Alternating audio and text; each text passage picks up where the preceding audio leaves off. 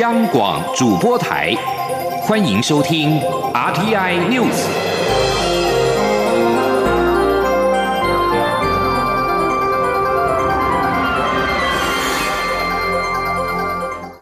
各位好，我是主播王玉伟，欢迎收听这节央广主播台提供给您的 RTI News。今天是二零二零年十一月十三号，新闻首先带您关注。世界卫生大会 （WHA） 十一月九号起到十四号在日内瓦以视讯方式复会。我驻内日内瓦办事处近期也发动连续文宣攻势，除了在会前推出电车广告，并且在九号赴会首日起，在联合国日内瓦分部的万国宫前三角椅广场架设“台湾可以贡献 ”（Taiwan Can Help） 的大型立体字，包括了美国、史瓦蒂尼等国大使特地前往合影，以行动支持台湾参与世卫大会。而台湾今年再度未获邀参与世卫大会，而世卫组织更遭网友揭发在脸书粉丝团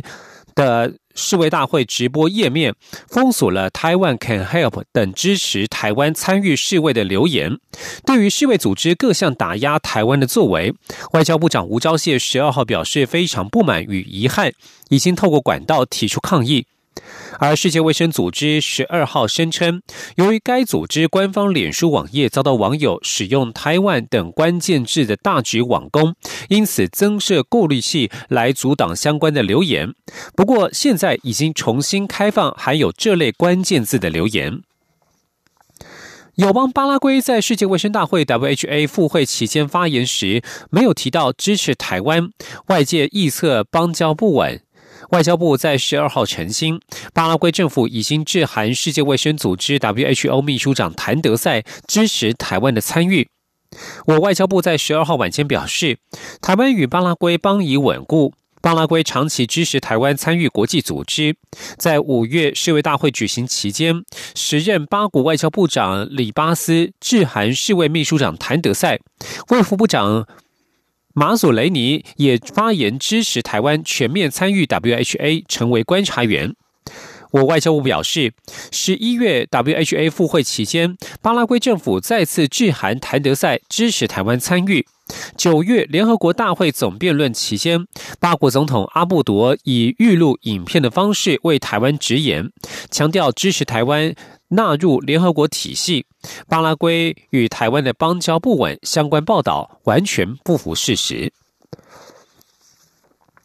而如今，国际公卫议题成为政治角力的场合。针对中国声称将妥善安排台湾民众施打疫苗，我陆委会副主委邱垂正十二号指出，疫苗不是拿来当成优惠措施，陆方将涉及医卫防疫专业的事务与政治宣传挂钩，居心可疑，相信民众不会轻易被蒙蔽。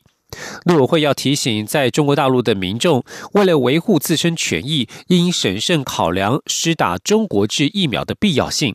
前天记者王兆坤的采访报道。中国国台办表示，将会为台湾民众施打大陆疫苗做出妥善安排。陆委会副主委邱垂正表示，疫苗研制、测试、施行属于高度医术专业事务，需经严谨科学程序，确定安全无虞，才能普遍使用。施打对象应考虑高风险族群优先施打等防疫需求，而不是拿来当成优惠措施。邱水正说：“卢方将涉及医卫、防疫专业的事务与政治宣传挂钩，居心可疑。我们相信民众也不会轻易被蒙蔽。有关台湾民众在中国大陆施打疫苗的问题，我们要提醒在陆的民众，应该广泛注意相关疫苗安全风险资讯。”包括国际医卫界对于中国大陆疫苗开发是否透明安全的疑虑，以及审慎考量，在国际间还没有看到具有公信力的疫苗公开使用前，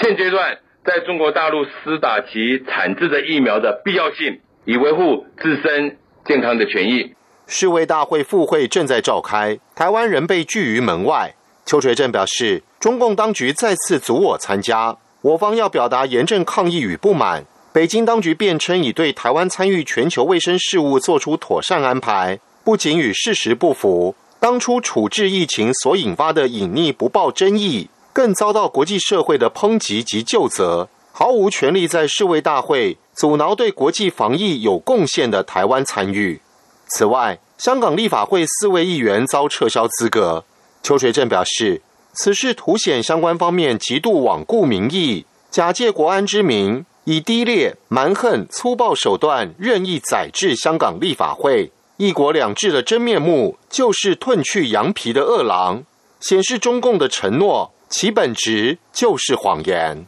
中央广播电台记者王兆坤台北采访报道。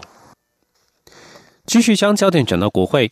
立法院卫环委员会在十二号继续审查有关美猪开放共八项行政命令。经过两天半的逐案发言之后，朝野党团协商决定，将八项行政命令以及一百零二项提案与附带决议全部保留，送党团协商之后交由院会表决。吉林央广记者刘品希的采访报道。立法院卫环委员会十月二十九号、十一月十一号、十一月十二号排案审查美珠相关行政命令，经过两天半的逐案发言讨论，十二号上午完成所有登记发言，随后休息协商，包括民进党团总召柯建明、国民党团总召林维洲等人都到场。经过大约十分钟，国民党籍赵伟蒋万安宣布协商结果。八项行政命令以及相关一百零二项提案与附带决议都保留，提报院会讨论。院会讨论前还需要经过党团协商。院会讨论时都由蒋万安补充说明。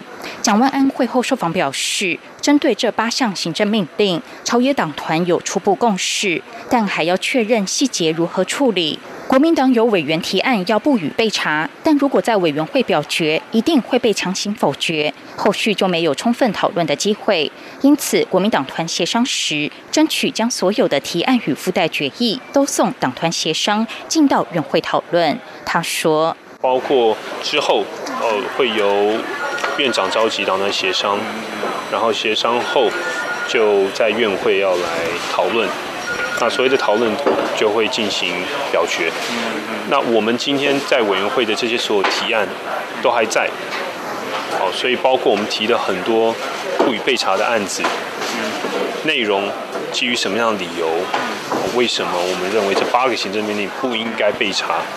哦，很清楚，届时在院会会充分讨论，然后大家来表决。美洲行政命令审查期限到十二月二十五号，期满三个月。根据赵伟、蒋万安的规划，全案十二号送出委员会后，需要经过一个月的朝野党团协商。等到协商期满，也就是十二月十二号该州的院会，便可排入议程表决。含莱克多巴胺的美猪，究竟能否在明年一月一号如期开放进口？立法院还要再上演表决大战。央广记者刘聘熙在台北的采访报道。台北市长柯文哲呼吁中央明确标示莱克多巴胺美猪残留量，但是行政院发言人丁仪明却以台北市牛肉面节冠军为例，指业者就是使用来记美牛，可见符合国际标准安全就没有问题。结果引发业者的不满，并出示未检出来记的证明。行政院发言人丁一明十二号下午再次回应，即使饲养过程有添加莱克多巴胺，只要符合残留标准，对健康就没有影响。丁一明表示，对业者造成困扰，他深感抱歉。前天记者王维挺的采访报道。台北市长柯文哲十二号列席行政院会，呼吁中央明白标示莱克多巴胺美猪残留量。但是行政院发言人丁仪明在行政院会后记者会上拿出台北市牛肉面节冠军得奖图片，指出今年的冠军厂商使用的就是美牛，可见只要符合国际标准，安全就没有问题。丁仪明指冠军厂商使用来记美牛，引发业者不满，并且出示未检。出莱克多巴胺的证明。丁一名十二号下午表示，对于造成业者困扰，他深感抱歉。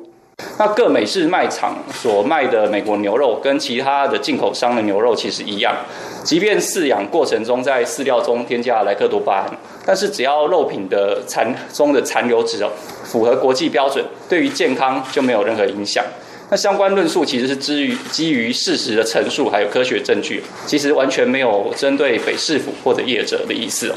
不过造成业者的困扰，我还是要深感抱歉。呃，我也要帮所有的牛肉面业者澄清哦。无论无论他是使用哪一国的牛肉，呃，只要是合乎国家的标准，都安全无虞。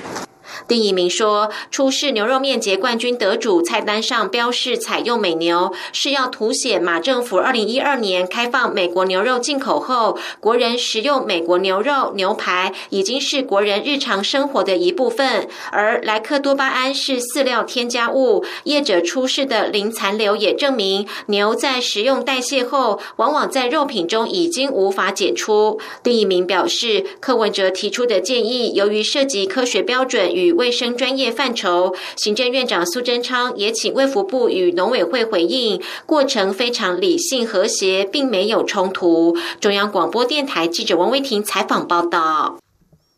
而对于牛肉面业者的不满，行政院发言人丁仪明在十二号晚间还亲自前往店家向老板道歉，更下定了一百五一百份的红烧牛肉面。他表示，国人食用美国牛肉、牛排等等已经是日常生活的一部分，业者出示未检出证明也显示肉品的安全，可以做得到层层把关。继续关注台美关系。美国国务卿蓬佩奥在十二号表示，台湾非中国的一部分。过去三十五年，美国两党政府所遵循的政策也承认这件事。蓬佩奥表示，美国对台承诺跨越党派，两党都了解台湾是民主典范。蓬佩奥十二号上午接受电台节目《休伊特秀》的访问，谈论诸多中国台湾的相关议题。蓬佩奥表示，台湾非中国的一部分。前总统雷根政府为制定对台政策所做的工作，也承诺这承认这件事情。过去三十五年，美国两党政府皆遵循这些政策。蓬佩奥表示，他确实认为美国对台承诺是跨越党派。这项理解的核心意义是，台湾是民主典范，而中国必须履行其对台湾人民的承诺，这是两党都能同意的事。蓬佩奥指出，只要中国跟台湾人无法找出解决方案，他就希望目前的情况能够持续下去。蓬佩奥强调，美国必须履行对台湾的承诺。美方对台有一系列的义务。美国为了协助台湾增进防卫能力所宣布的军售，都是为了兑现中国与台湾人民之间所做的承诺。美国已故总统雷根在一九八二年针对台湾安全提出六项保证，包含美国未同意设定终止对台军售的日期，未同意就对台军售议题向中国征询意见，不会在台北与北京之间担任斡旋角色，未同意修订台湾关系法，未改变关于台湾主权的立场，不会对台施压，并要求台湾与中国进行谈判。美国总统川普在十二号颁布行政命令，禁止美国企业与个人投资中国解放军的相关企业，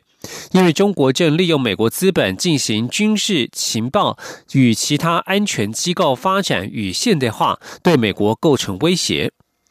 川普援引的是《国际紧急经济权利法》、《国家紧急法》与三十一条条款发布行政命令。川普表示，中国越来越多的利用美国资金进行资源开发，并使其军事情报与其他安全机构得以发展和现代化，使中国能够直接威胁美国本土与海外美国军队，包括透过开发和部署大规模杀伤性武器、先进常规武器，以及针对美国及其人民的恶意网络行动。川普指出，这些企业虽然表面上是私有的民营企业，但是直接支持中国军事情报与安全机构。而这项新颁布的行政命令包含了包含了三十一家中国企业，包括了中国航空工业集团公司、中国航天科技集团公司、中国船舶集团有限公司、海康威视数位技术股份有限公司，以及华为、中国移动、中国核工业集团公司、中国电信集团有限公司等等。这里是中央广播电台。亲爱的海外华文媒体朋友们，我是中华民国侨委员会委员长童振源。侨委会为鼓励海外华文媒体撰写有关台湾人在世界各地的努力与贡献，特别创设海外华文媒体报道大奖，规划平面、网络报道类、广播类两类各三个奖项。整件作品只要能展现海外华文报道的专业及深度，就有机会获得美金两千五百元的奖金。报名自即日起至十一月三十日止，相关资讯请上侨委会官网或脸书专业查询。让我们一起汇聚全球侨胞能量，让世界看见台湾。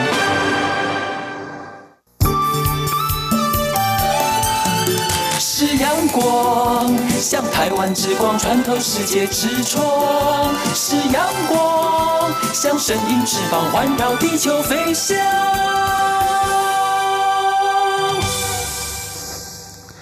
各位好，现在时间是上午的六点四十五分，我是主播王玉伟，欢迎继续收听新闻。行政院会在十二号通过扩大振兴三倍券的领取对象，让持永久居留证和外交官员证的外籍人士也可以领取。相关措施从十一月十六号起实施。行政院长苏贞昌表示，在感恩节与耶诞节前夕，政府与外籍人士分享这个小礼物，一方面希望他们一起振兴台湾，另一方面也展现台湾的人情味。对此，朝野有不同的看法。国民党立委曾明宗质疑，将剩余的纸本三倍券扩大给外国人士领取没有必要，不如将经费提供给。弱势会更有意义。不过，民进党立委庄瑞雄与时代力量立委邱显志皆肯定政府的心意，而且相信长期在台的外国人士能够感受到政府的诚意。前天记者刘玉秋的采访报道。振兴三倍券使用期限将到年底为止，预估纸本券尚有剩余。行政院长苏贞昌十二号在行政院会中才是，为了表达对长期居住在台、具有特殊贡献及在台使节等外籍人士的感谢，新增振兴三倍券的领用对象，凡持有效永久居留证、外交官员证者，均得领取三倍券，预估近一万三千多人受惠。对此，国民党立委曾明宗质疑，纸本券有剩余才扩大发放对象，实有不妥，且外交官员等外籍人士的收入相对偏高，将资源发放给低收入户、长期失业者会更有意义。因为这些人实他相对的所得相对高的，而且就我们刺激经济的发展来讲，你你在这个时候花意义也不大。中华民国里面的国民还有更多人需要协助，所以真的没有必要。假设低收入户或者是失业、长期失业的，要花给他更多的消费券或者其他的实质的津贴，我都支持。不过，时代力量立委邱显志持肯定态度，民进党立委庄瑞雄也认为，扩大长期在台居住的外国人士可领取三倍券，是展现政府的诚意，他予以肯定。我觉得表达对这些永久居留的人或者是一些啊外交官呢。啊向他们传达一个台湾是一个友善的一个地方啊，那而且数量也不是很多，这是一个善意的，倒也不会有什么不礼貌了。至于是否应再扩大发放对象，邱显志认为政府财政有限，目前发放对象已算完整。庄瑞雄也说，这是政府对外国人士展现善意的方式，但无法做到全部在台的人士通通都有。而庄瑞雄与曾明宗也都认为，三倍券的使用必须要有一定期限。才能刺激消费，使用年限到年底不需再延长。邱显志也建议政府要加强宣传，呼吁还未领取的民众应尽速领取，才能达到刺激消费的目的。中广电台记者刘秋采访报道。由文策院主导的 TCCF 创意内容大会将在十一月十七号到二十二号盛大登场。今年虽然因为疫情导致无法让国外买家顺利来台，但文策院打造线上媒合机制，国内外报名登记买家反而比去年增加了三倍之多。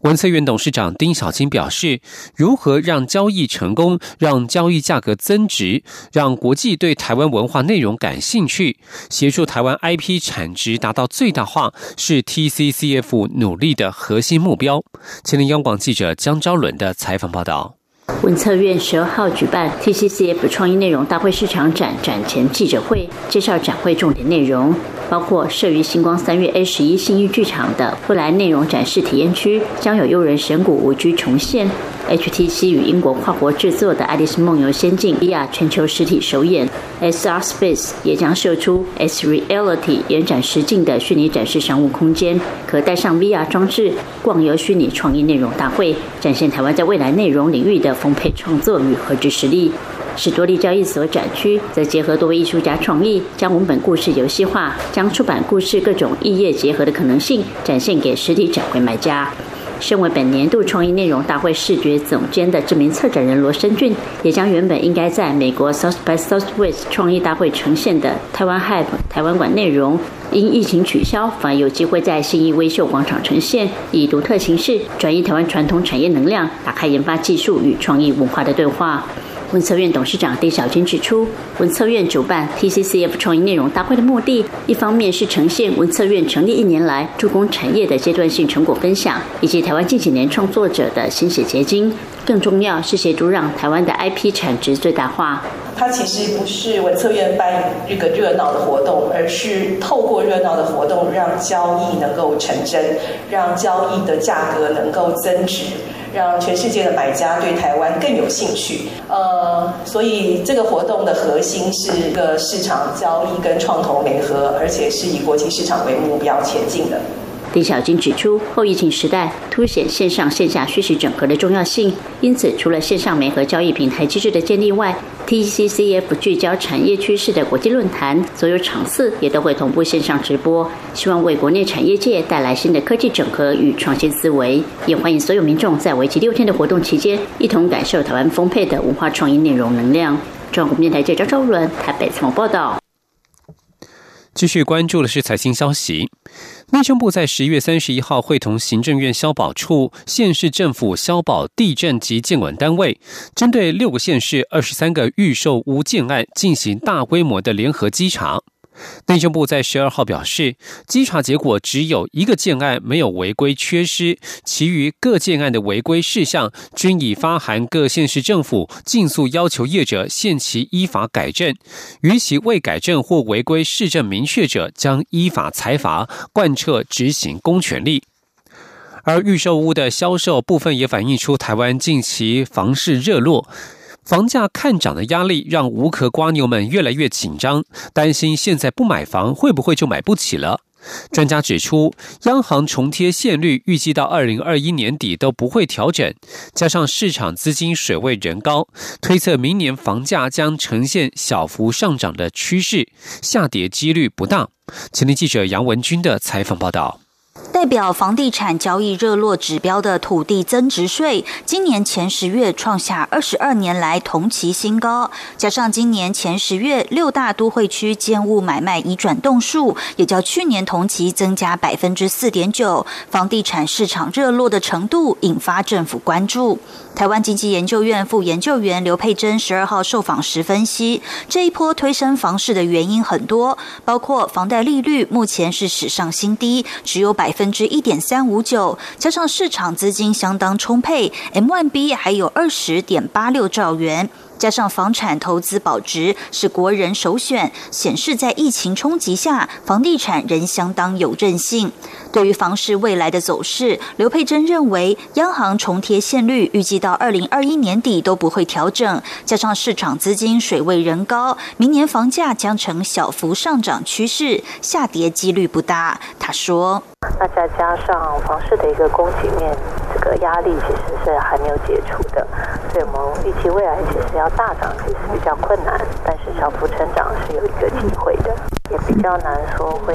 下跌，大概也不会是很大的力道来做这个所谓调控的措施。对于房市目前是否过热，刘佩珍指出，台湾房市高峰落在二零一四年上半年，接着就开始下滑，直到二零一七年交易量才小幅回升。今年目前交易量约落在三十一点八万件，距离高点三十八点八六万件还有段差距。在平均房价方面，双北市还没回到历史高点，分别还差百分之八点一跟百分之三点八左右。但桃园市、台南市、新竹市、台中市的房价则超越历史高点，高雄市则持平，主要是落后补涨及之前基期较低，加上这波资金浪潮主攻中小平数、低总价的方向走，所以豪宅市场表现不理想。不过目前预售屋热度比成屋高，显示确实。有些投机的氛围，加上银行贷款乱象，让房市有些过热迹象。但现在政府也注意到了，开始抑制红单交易。未来政府应可制定一些公认的房市标准，触及红线时就可以推出相关措施。中央广播电台记者杨文君台北采访报道。台湾东洋药品购买德国。B N T 公司的 COVID-19 疫苗破局，遭外界质疑有炒股的嫌疑。经过连日纷扰，东洋董事长林权在十二号出面澄清，强调东洋绝无炒股，并指没有政府的口头或书面保证是无法洽谈下去的主因。疫情指挥中心发言人庄仁祥在受访时则是反驳，不论是德国 B N T 或是东洋，都知道指挥中心要采购的数量。指挥中心的发言都是依照事实陈述。请央广记者刘品希的采访报道。台湾东洋因为代理德国 COVID-19 疫苗破局，引发诸多争议跟传闻，东洋也陷入炒股疑云。董事长林权十二号下午亲自举行记者会灭火。林权表示，东洋没有所谓拿不到授权书的问题，要谈授权，至少要先知道数量跟价格，而且想要取得独家授权，必须先支付签约金，还有预付货款。但是在没有政府口头或是书面的保证下，东洋无法。承担如此大的风险，这是洽谈无法进行下去的主因。他并强调，外界许多质疑都是扭曲事实、转移焦点。他绝不会做内线交易，也欢迎来查。他说：“为什么我们要开记者会呢？是因为我们看到这个内线交易的疑云啊，已经变成了东阳在炒股，在坑杀股民。那这个是离开离事实太离谱。所以我想，我们是一个正派经营的公司。”对于内线交易部分啊，我个人是深恶痛绝。疫情指挥中心发言人庄仁祥受访时则说，他们早就告诉东阳要购买两百万剂，数量一直很透明。至于价格，则要由东阳说明。指挥中心的发言都是依照事实陈述。对于林权认为是在转移焦点，他有点不解。他并表示。指挥中心很感谢东阳去洽谈授权，但指挥官陈时中也已经表示，既然东阳拿不到延长授权，双方的合作就告一段落。他说：“有关数量的部分，我们本来就很清楚了，跟他讲，因为我们要买的疫苗是多元的嘛，所以也不可能一家我们就直接下三千万或一千万，再加上。”这个疫苗它是有负七十度哦，所以它有冷硬冷藏的问题。所以在疫苗的订购的量，我们很早也跟他讲，就是